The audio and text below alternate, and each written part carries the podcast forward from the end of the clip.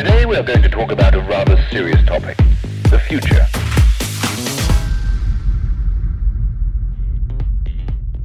Ohne KI keine Mobilität. Davon ist Dirk Walliser überzeugt. Bei ZF verantwortet er die zentrale Forschung und Entwicklung und beschreibt in seinem Vortrag auf dem Automotor- und Sportkongress 2019, welche Paradigmenwechsel in der Mobilitätsbranche nötig sind und wieso die künstliche Intelligenz schon heute Teil unserer Leben ist. Ob wir es wollen oder nicht. Vielen Dank für die Einladung. Meine Damen und Herren, ich freue mich sehr, heute hier zu sein. Am liebsten würde ich mit Herrn Dinghardt gleich diskutieren, weil da sehr viele wesentliche Fragestellungen angesprochen worden sind. Ich möchte eigentlich heute mich mit drei Fragen beschäftigen. Warum KI? Warum beschäftigt sich ein Getriebehersteller wie ZF mit KI? Und warum KI für die Transformation der digitalen Welt in Deutschland eine zentrale Rolle spielen kann. Warum KI? Ich glaube, das haben wir heute schon oft gehört. Jeden Tag schlage ich die Zeitung auf, es steht irgendwas über KI drin. Äh, ich wäre hier gar nicht rechtzeitig angekommen, wenn ich nicht kurz auf Google Maps geschaut hätte, was die beste Route ist, wo der Stau herkommt. Ganz selbstverständlich öffnet sich das Handy mit einer Gesichtserkennung und mein Sohn hatte heute eine Englischarbeit, hat er morgens nochmal in sein Zimmer Hey Google reingeschrien oder das Okay Google, Okay Google reingeschrien und hat nochmal eine Vokabel abgefragt. Obwohl ich gesagt habe, bei uns kommt so ein Gerät nicht rein. Also die KI ist überall, ob Sie wollen oder nicht. Äh, sie hilft. Wenn ich dann das Fahrzeug öffne, das mit Gesichtserkennung äh, mein Handy geöffnet hat, dann habe ich autonome Helferlein. Herr Degen hat darüber gesprochen, welche Rolle die spielen, vor allem der Verkehrssicherheit. Es ist gar keine Frage, KI ist um uns, mitten uns und in uns. Und das ist das Problem und die Chance zugleich. Disruption haben wir heute schon oft gehört. Disruption hat zwei Eigenschaften. Das eine ist, wir sprechen von reifen Technologien. Die sind irgendwo entstanden. In der Gaming-Industrie, beim Öffnen von Smartphones, in der Spracherkennung war die erste Anwendung von KI. Und wenn Sie dann in unsere Branche kommen, sind sie fertig, reif, ausgereift, Tools sind da, äh, es sind auch Entwickler da und sie verändern unsere Technologien schnell und mit Macht. Wie schnell? Das sieht man, wenn man sich den internationalen Wettbewerb für Objekterkennung anschaut. In fünf Jahren ist es den Algorithmen gelungen, die trainiert wurden natürlich, KI-Algorithmen gelungen, die Performance eines Menschen in einem Vergleichstest zu übertreffen. Sie sehen hier Fehlerquoten von heute 2,3 Prozent. Und wenn Sie das Bild mit dem Fisch oben anschauen, dann müssen wir wahrscheinlich gucken, was ist es? Ist es ein Stein oder ein Fisch? Ich habe mir sagen lassen, eine Schildkröte. Der KI-Algorithmus erkennt das, hat eine gute Erkennungsrate, aber natürlich in sehr äh, klar umrissenen Aufgabestellungen. Was dahinter steckt, wir sind in der gleichen Zeit von acht Layern neuronalen Netze, ich glaube, heute ist schon darüber gesprochen worden, was es ist und wie das funktioniert, also von acht Ebenen in den neuronalen Netzen auf 152 Ebenen gekommen. Und das geht nur mit High Performance Computing.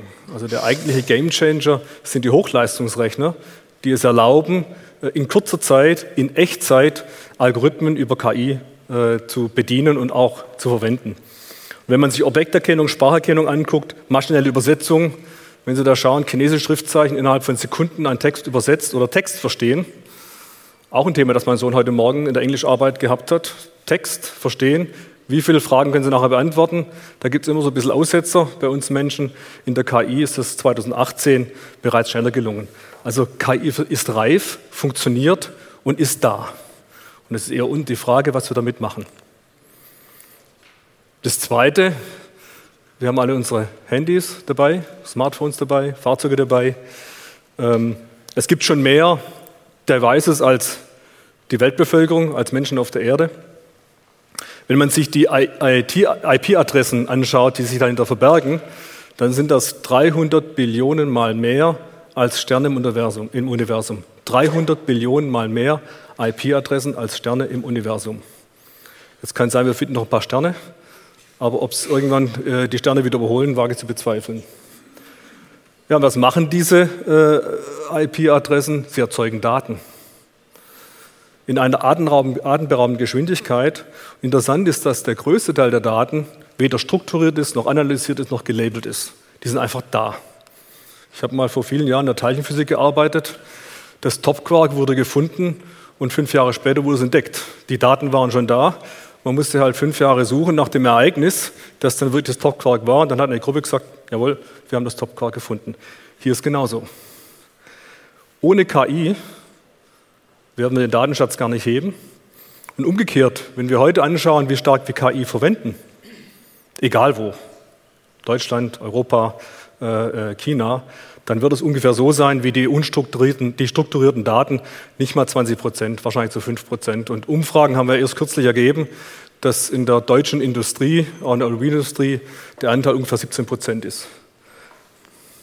Aus meiner Sicht zu wenig, weil wenn wir uns die Trends anschauen, ich will sie gar nicht wiederholen, weil wir haben sie gesehen, dann ist die eigentliche Essenz über das, was Herr Degenhardt gerade gesagt hat, autonomes Fahren, Elektrifizierung, die Veränderung, dass wir in der Verknüpfung der verschiedenen Trends, autonome Fahrzeuge, die in Innenstädten fahren, Ride-Hailing, Verbindung, Frachten werden besser organisiert, dass diese Komplexität und der Reichtum von Daten ohne KI gar nicht bewältigt werden kann. Oder anders gesagt, wenn es wir nicht machen, in Deutschland, machen es andere.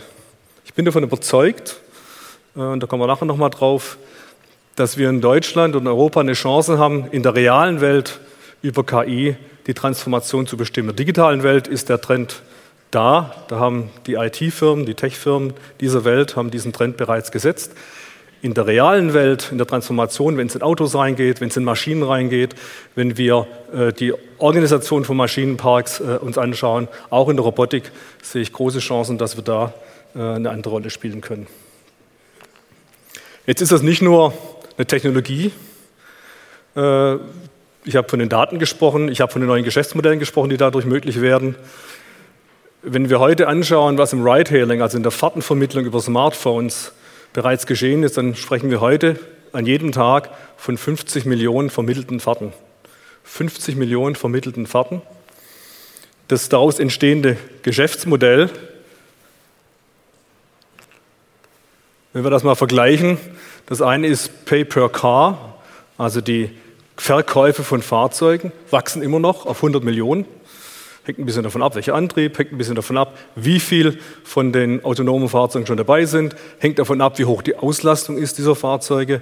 Wenn ich durch Fahrtenvermittlung die Auslastung erhöhe, brauche ich möglicherweise weniger Fahrzeuge für die gleichen Transportkilometer. Ist so ein Wachstum von knapp 10 Prozent. Wenn man sich den Ride-Hailing-Markt anschaut, haben wir ein Wachstum von 160 Prozent im gleichen Zeitraum, auch schon heute. Es wird abgeschätzt, dass der Profit Pool, also das, was man verdienen kann mit diesen Geschäften, wenn ich mal alles zusammennehme, die, die Fahrtenvermittlungen in 2030, vielleicht schon 2025, so groß oder größer ist wie der Profit Pool für den Verkauf von Neufahrzeugen. Nicht der Umsatz, Profit Pool.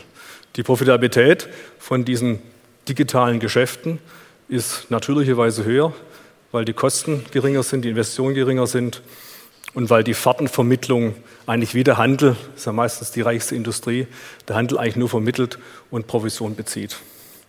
Also der Trend ist da, Pay-per-Ride.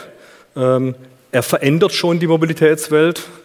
Äh, wahrscheinlich werden viele von Ihnen, ich mache es jedenfalls so, im Flugzeug sitzen, wenn sie angelandet sind und schon gucken, welche Uber oder welcher Lift bereitsteht und dann gehen Sie an der Schlange, an der Taxischlange am Berliner Flughafen vorbei und können direkt in ein Fahrzeug einsteigen. Ich streiche Berlin, geht, geht in Berlin ein bisschen schwer, aber in anderen Städten geht das so. Daraus ergeben sich eine ganze Menge von Ideen, Mobilitätsdiensten, Mobilitätsgeschäften, die zum Teil schon da sind oder neu entstehen. Ein großer Treiber für diese neue Mobilität ist der urbane Verkehr. Der größte Teil der Weltbevölkerung, heute sind es 50 Prozent, in zehn Jahren werden es zwei Drittel sein der Weltbevölkerung, lebt in Megacities mit, 100, mit, mit 10 Millionen Einwohnern oder mehr. Unten links sehen Sie ein kleines Bild. Ich glaube, es ist Shanghai, aber es gibt viele Städte, wo es so aussieht. Ähm, 4% der Fahrzeuge werden genutzt und fahren. 96 Prozent der Auslastung entweder parkt oder ist leer. Allein durch die Erhöhung der, der Auslastung dieser Fahrzeuge äh, haben wir eine Möglichkeit, den Verkehrskollaps in unseren Innenstädten zu reduzieren. Wenn ich jetzt autonome Fahrzeuge dazu nehme, die dann auch ohne Fahrer fahren, dann sieht man, dass das Geschäftsmodell natürlich bestechend ist. Ich bin mit Ihnen, Herr Degener, der Meinung, dass wir wahrscheinlich nicht in 2020 schon Level 5 sehen werden. Aber in beschränkten Einsatzgebieten sehen wir es heute schon. In Betriebshöfen zum Beispiel, wo ich dann gerade in der Logistik einem Fahrer, Klammer auf, der sehr selten ist, Fahrer zu finden, während der Logis in der äh, Speditionsbranche ist, weiß, ist schwierig, wo ein Fahrer das Fahrzeug am Tor abgibt, anderen Geschäften nachgehen kann oder seine Ruhepausen einladen kann. Und die ganze Logistik, Heranfahren an, an Rampen, haben wir bereits in unserem Werk 2 gezeigt, in, in Friedrichshafen, wird autonom gemacht. Und das ist dann äh, im Mittel eine Stunde, die der Fahrer ruhen kann oder anderen Tätigkeiten nachgehen kann. Das sind interessante Anwendungen. Auch wenn man sich im Last-Mile-Delivery-Bereich äh, äh vorstellt, wie viel Zeit verloren geht durch Besteigen, durch Beladen von Paketen. Dort kann ich über KI zum einen mal die Logistik und auch die Disposition verbessern, aber wie wir es in unserem äh, Innovationsvan gezeigt haben, zum Beispiel auch den Van dem Fahrer hinterherfahren lassen. Er parkt eine Parklücke ein. Äh, wir haben keinen Park in der zweiten Reihe, sodass auch der urbane Verkehr durch diese Deliveries in den Innenstädten nicht mehr behindert wird. Bis hin zu Flughafengeländen, Häfen, wir haben vor zwei Wochen uns äh, an dem Fahrdienst, äh, äh Fahrdienstvermittler und, und Fahrdienst äh, ähm, Mobility Service Provider To Get There beteiligt, fährt in Flughäfen, Rotterdamer Hafen oder auch in Businessparks bereits autonom. Das sind beschränkte Gebiete. Man kann dort zum einen auch bestimmte Strecken dafür reservieren, aber auch die Personen, die sich in diesem Gebiet bewegen, wissen, da fahren autonome Fahrzeuge, ähnlich wie in, einem, in einer Produktions- oder Montagehalle, wo ich auch weiß, das sind führerlose Transportfahrzeuge, muss ich ein bisschen aufpassen. Also in diesen Gegenden, wo wir diesen beschränkten Geofenced Areas, ist es gut vorstellbar, dass solche Fahrzeuge viel früher fahren. Und für die Städte ist immer eine Zahl äh, ganz überraschend und gleichzeitig ein Heilsbringer. Ähm, es haben zwei unabhängig, zwei Beratungsfirmen unabhängig haben den Innenstadtverkehr simuliert was wäre, wenn ich einen bestimmten Prozentsatz autonome Fahrzeuge hätte oder 100 Prozent autonome Fahrzeuge in einem Innenstadtbereich? Paris hat darüber nachgedacht, auch München. Und prinzipiell sind mit rein autonomen Fahrzeugen in einer Innenstadt Taktzeiten von unter fünf Minuten denkbar. Wahrscheinlich sogar unter zwei Minuten. Wenn man sich vorstellt, welche Investitionen in den öffentlichen Personennahverkehr notwendig wären, um überall Taktzeiten von unter fünf Minuten zu realisieren, dann ist das ein sehr spannendes Szenario. Wir haben den ersten Schritt getan mit Herrn Professor Schuh, wo sitzt er? Ja.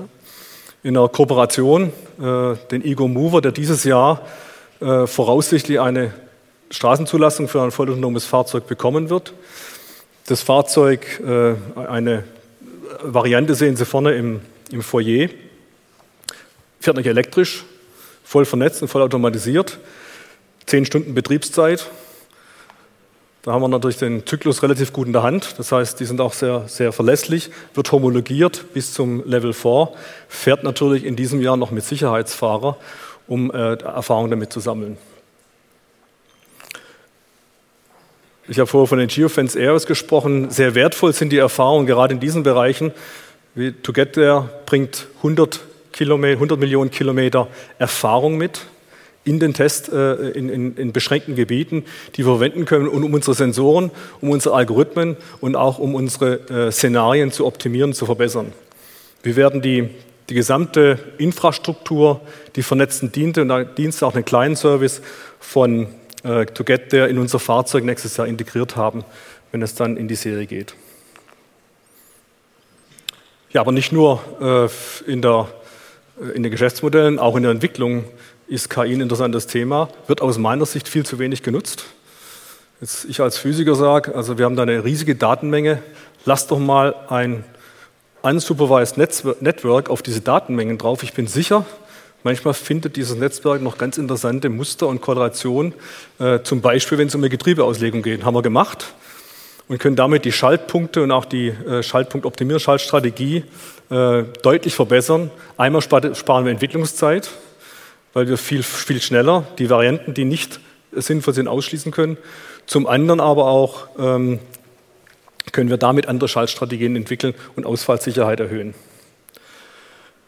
Ganz zentral für die Entwicklung und für die Daten, ich habe es gesagt, ist natürlich das Brain, der High-Performance-Computer, äh, unser, wir nennen ihn Pro-AI, weil er letztendlich eine Plattform ist, um Algorithmen der künstlichen Intelligenz möglich zu machen. Wir haben eine ganze Familie aufgelegt für äh, Level 1 und 2, äh, sind wir in der Pro-AI-Generation 1 und 2. Ist reiner Zufall, dass die Zahlen passen. Wir haben in, uns, in unserem Ego-Mover wird der äh, Pro AI RoboThink verbaut mit 600 Teraops. Herr Degen hat vorher schon die Nullen gezeigt, wie viele das sind. Das sind ungefähr 120 Smartphones. Ich sage, ist gar nicht so viel. Aber um die Sensorfusion, um die Daten der Sensoren zu verarbeiten, brauchen wir solche Hochleistungscomputer. Wo sind da die Grenzen des Entwicklungswachstums? Das sind Hochleistungscomputer, die müssen wassergekühlt sein, äh, redundant ausgelegt, zwei verschiedene Kerne. Ich glaube, dass da auch noch viel Luft für technologische Verbesserung ist, um dort näher an einer neuronalen Architektur und nicht in einer von Neumann-Architektur zu arbeiten. Ist aber noch Zukunftsmusik. Wir haben mehrere Radarsensoren, Imaging-Radar, also ein bildgebender Radar, der auch nach oben zum Beispiel Brücken erkennt, arbeiten an den Festkörper-Lidars, die keine beweglichen Teile haben und äh, bis zu zwölf Kameras im Fahrzeug, um 360 Grad rund um sich zu bekommen. Das sind jede Menge Daten, 4000 Gigabit pro Tag. Das ist ein Fluch auf der einen Seite, weil wir müssen sie irgendwie verarbeiten. Deswegen werden die vorverarbeitet, getaggt. Aber in der Entwicklungsphase wollen wir sie alle haben, weil es gleichzeitig ein Datenschatz ist. Und diesen Datenschatz verwenden wir äh, in, der, in den Testfahrten, weil ich, wenn ich traditionell absichern würde, viele, viele Millionen von Testkilometern brauchen würde. Ganz einfach deshalb, weil wir dort Statistik, Statistik, statistisch jede Situation, in die unser Fahrzeugsystem kommen kann, treffen muss. Wenn ich Testkilometer fahre, ist es halt mehr oder weniger Zufall, wenn ich das alles durchfahren habe. Mit autonomem Fahren, also Fahrsituationen, Szenarien, die nicht voraussehbar sind, die kritisch sind, würden wir wahrscheinlich bis zu 215 Millionen Kilometer fahren müssen. Das sichern wir oder können wir nur absichern, indem wir die Daten sammeln indem wir die Szenarien über KI-Methoden auswerten lassen und die wesentlichen Szenarien, vor allem die kritischen Szenarien, herausfiltern und dann Tests im Computer machen, immer nur mit diesen Szenarien. Also wenn zum Beispiel ein Szenario könnte sein, der Fahrradfahrer äh, fährt über den Randstein auf die Straße. Ist ein kritisches Szenario, ist schwer zu erkennen. Das wollen wir öfter durchfahren als ein Szenario, wo einfach die Ampel von Rot auf Grün schaltet. Ein kleiner Startup ist bei uns entstanden, hat eine pfiffige Idee gehabt, die Funktion Sound AI. Ein autonomes Fahrzeug hat erstmal keine Ohren. Das heißt, es sieht viel, aber es hört nichts. Das könnte sein, dass irgendjemand mit dem Fahrzeug kommunizieren möchte. Das sind die Fußgänger, die sagen, halt mal an. Aber auch, wir verwenden es jetzt schon für Assistenzsysteme äh, zur Erkennung von, von Rettungsfahrzeugen. Das heißt, das Fahrzeug ähm, teilt dem Fahrer mit, wo ein Rettungsfahrzeug ist. Und Sie wissen wahrscheinlich auch, dass man die oft nicht hört. Ich will ja nicht sagen, wenn man gerade im Handy irgendwas nachschaut oder der, der Straßenlärm entsprechend hoch ist. Aber diese Funktion ist äh, zur Serienreife entwickelt und wird äh, voraussichtlich in den nächsten äh, Fahrzeuggenerationen zum Einsatz kommen. Produktion.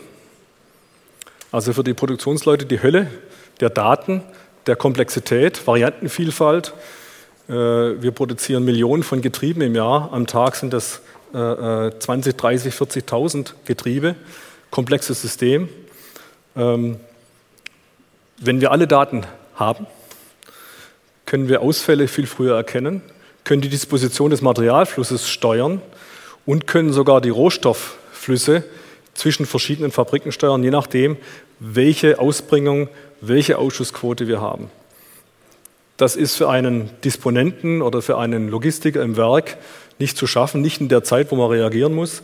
Das heißt, KI hilft dort einmal durch virtuelle Visualisierung von Montagevorgängen den Disponenten oder in einem End-of-Line-Test die Entscheidung zu treffen, ist dieses Teil tatsächlich fehlerhaft oder ist no trouble found.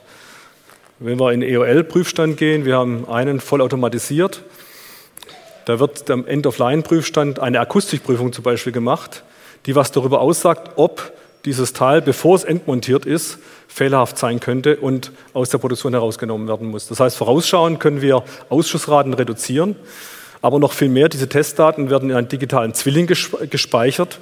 Der digitale Zwilling begleitet dieses Teil, in dem Fall ist es ein äh, EVD2, also unser Elektromotorensystem, das äh, dieses Jahr in Serie geht, begleitet es über den ganzen Lebenszyklus. In der Logistik wird es mit einem Tag versehen, sodass bei der Anlieferung äh, beim, beim, Kunden, bei der Anlieferung in den Logistikzentren bekannt ist, welches Teil es ist. Und wenn dann Ausfälle sind oder wenn äh, Probleme im Feld entstehen sollten, können wir direkt korrelieren mit dem digitalen Zwilling und das in unsere Entwicklung und die Produktion einfließen lassen. Aber auch Getriebeausfälle zum Beispiel in Windkraftanlagen. Ja, eine Windkraftanlage, die teilweise schwer erreichbar ist, äh, irgendwo in Waldgebieten, wenn dort das Getriebe ausfällt oder der Motor ausfällt, dann fällt die, die Windkraftanlage aus und die Reparaturen sind, äh, äh, haben Kosten, die relativ schnell in die Hunderttausender und Millionen Gegend können. Über ständige Beobachtung der Getriebe und über KI-Methoden erkennen wir Schäden früh, können dann entsprechend warten, Teile austauschen und vermeiden so gesamte, äh, den gesamten Ausbau eines Getriebes. Wir bieten das sogar als Service an, weil wir über KI-Methoden sehr sicher erkennen können, wo unser äh, Getriebe steht. Bei Seilbahnen haben wir festgestellt, dass man über das Getriebe sogar die Seilqualität messen kann. Das heißt, Seilschäden erkennen wir über die Signatur im Getriebe und können das dann dem äh, Seilbahnbetreiber mit, mitgeben. Ich möchte einen Punkt, den Herr Degenkamp auch schon gesagt hat, nochmal ganz vorne herausstellen. Das ist eine Revolution. Wir sind nicht so viele Mathematiker bei ZF. Wir haben pfiffige Köpfe. Ähm, die Methoden sind da, sind anwendbar. Es geht gar nicht darum, Spitzenforschung allein zu machen, sondern es geht darum, die Methoden anzuwenden. Und was wir feststellen, je mehr wir uns mit bestimmten Projekten beschäftigen, desto mehr fällt uns ein, was mit Daten und was mit KI gemacht werden kann. Manche frühen Einfälle waren dann nichts, die verwerfen wir wieder. Aber manche führen zu Einsparungen. Beim End-of-Line-Test sind es drei Millionen pro Jahr, die wir einsparen können durch die Beobachtung der Getriebe. Wir haben gerade im, im März, also vor zwei Wochen, eine Partnerschaft in Saarbrücken mit dem DFKI, mit dem CISPA gegründet.